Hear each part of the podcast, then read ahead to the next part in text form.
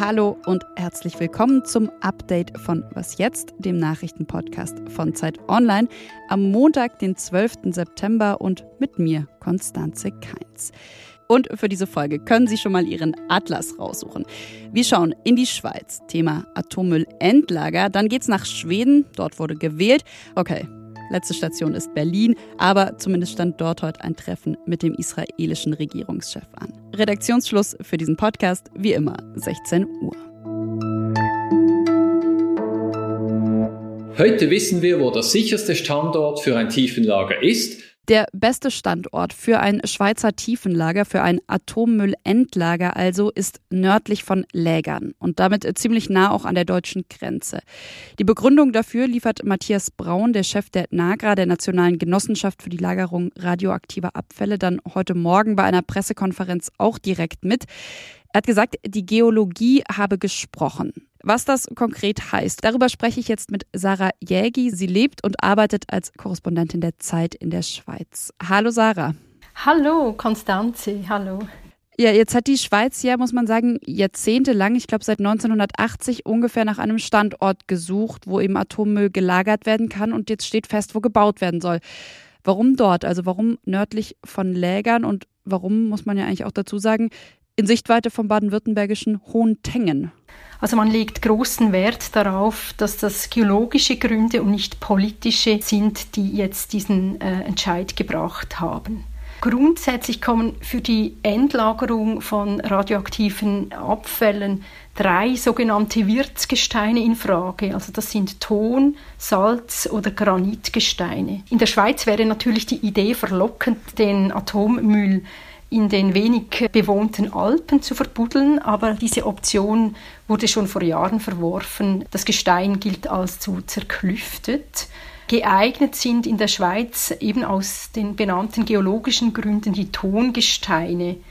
Sie haben die größte geologische Barrierewirkung, wie das im Fachjargon heißt. In der Schweiz kommen seit vielen Jahren nur noch drei Standorte in Frage und diese liegen alle direkt an der Grenze zu Deutschland. Äh, nun ist es eben Hohentengen am Hochrhein.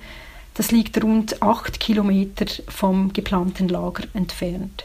Wie wird dann die Diskussion um das Endlager in der Schweiz geführt? Also es kommt einem ja fast so vor, als wäre es ein bisschen anders als in Deutschland. Also zumindest scheint es ja sogar Bürgermeister zu geben, die wollen, dass eben ein Endlager bei ihnen gebaut wird. Zum einen ist sicher in der Schweiz seit Fukushima die Idee mehrheitsfähig geworden, dass Atomenergie keine Zukunft ist. Wir haben ja sogar mit einer Volksabstimmung den Ausstieg aus der Kernenergie beschlossen. Gleichzeitig, so mein Eindruck, hat die Anti-Atom-Bewegung an Kraft verloren. Und auch was man in den Regionen wahrnehmen kann, selbst in Stadel, der Gemeinde, wo das Lager gebaut werden soll, da ist man erstaunlich gelassen. Vielleicht der wichtigste Punkt, dass die Akzeptanz so groß ist, liegt vielleicht auch in der Arbeit der NAGRA, dieser Organisation.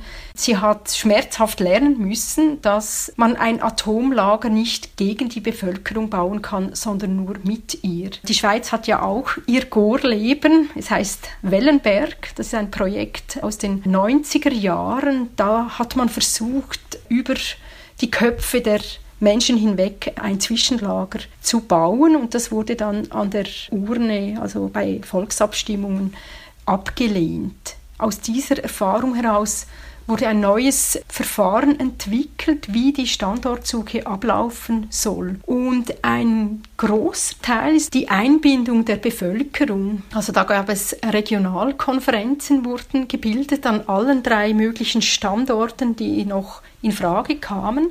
Und da wurden Betroffene auch aus Deutschland eingeladen, mitzudiskutieren, Sorgen zu äußern und sich auch ein Wissen anzueignen. Mhm. Vielleicht noch kurz hinterhergeschoben. In der Schweiz gibt es fünf Atomkraftwerke, zwei davon sind außer Betrieb. Wie geht es denn jetzt bei dieser Atommüllendlagersuche weiter? Das ist jetzt eine sogenannte Standortempfehlung.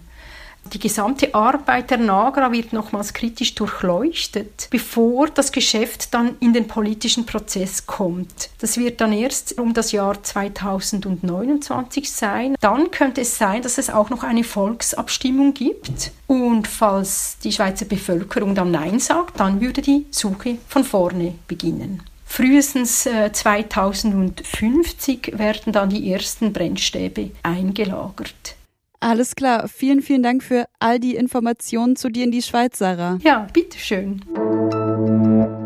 Erst stand ein Treffen mit Bundespräsident Frank-Walter Steinmeier auf dem Programm. Dann ging es für den israelischen Regierungschef Yair Lapid weiter ins Kanzleramt. Anschließend gab es natürlich eine Pressekonferenz der beiden und Olaf Scholz sagte, die Bundesregierung habe ein großes Interesse daran, mit Israel auf strategischer, militärischer und wirtschaftlicher Ebene zusammenzuarbeiten. Zum Beispiel könne man bei der Luftverteidigung viel von Israel lernen. Außerdem sprachen die beiden über ihre Positionen zum iranischen Atomprogramm.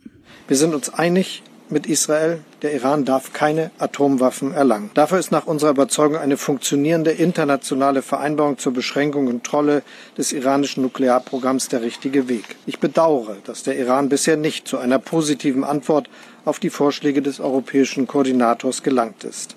Heute Nachmittag besuchten Scholz und Lapid dann noch das Haus der Wannsee-Konferenz, dort, wo 1942 die massenhafte Ermordung von Juden geplant wurde. Schweden hat gewählt und das Ergebnis, das sieht aktuell extrem knapp aus. Das bürgerlich rechte Lager kommt auf 175 Mandate und die Sozialdemokraten auf 174. Stand jetzt also auf nur einen Sitz weniger im Parlament.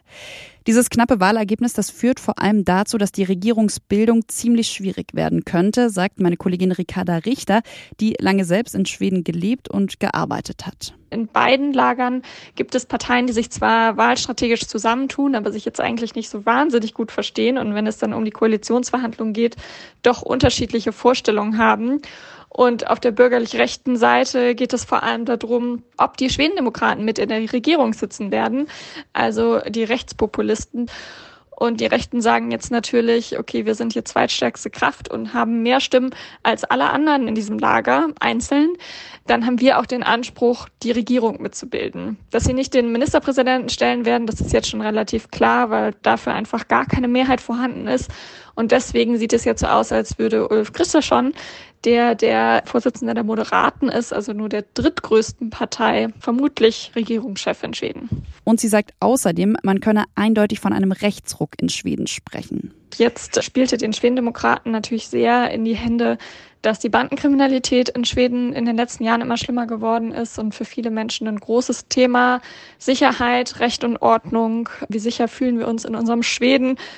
Und da sehr stark die Debatte dominiert haben und auch vor sich hergetrieben haben. Also so weit, dass selbst Magdalena Andersson, die eben von den Sozialdemokraten ist, die Rhetorik teilweise übernommen hat, wo man sich von außen denkt, das kann man sich in Deutschland gar nicht vorstellen. Naja, und nun ist es eben soweit, dass höchstwahrscheinlich die Schwedendemokraten in irgendeiner Weise an der Regierung beteiligt sein werden oder diese unterstützen.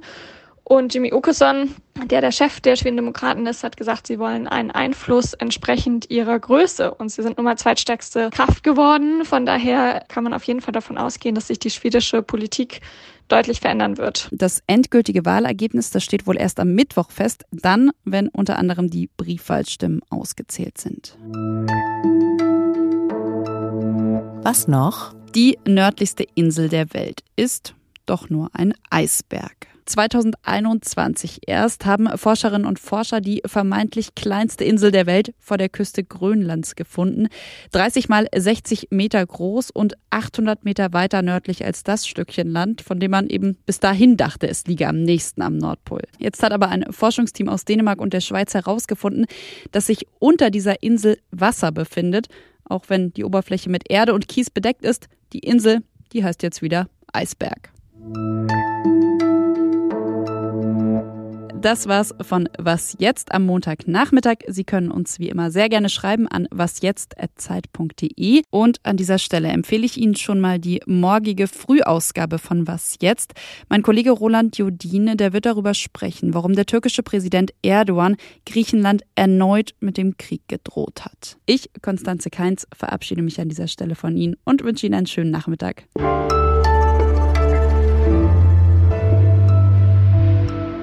Okay, und den Versprecher bekommen Sie noch als Rausschmeißer. Die nördlichste Insel der Welt ist doch nur ein Eisberg.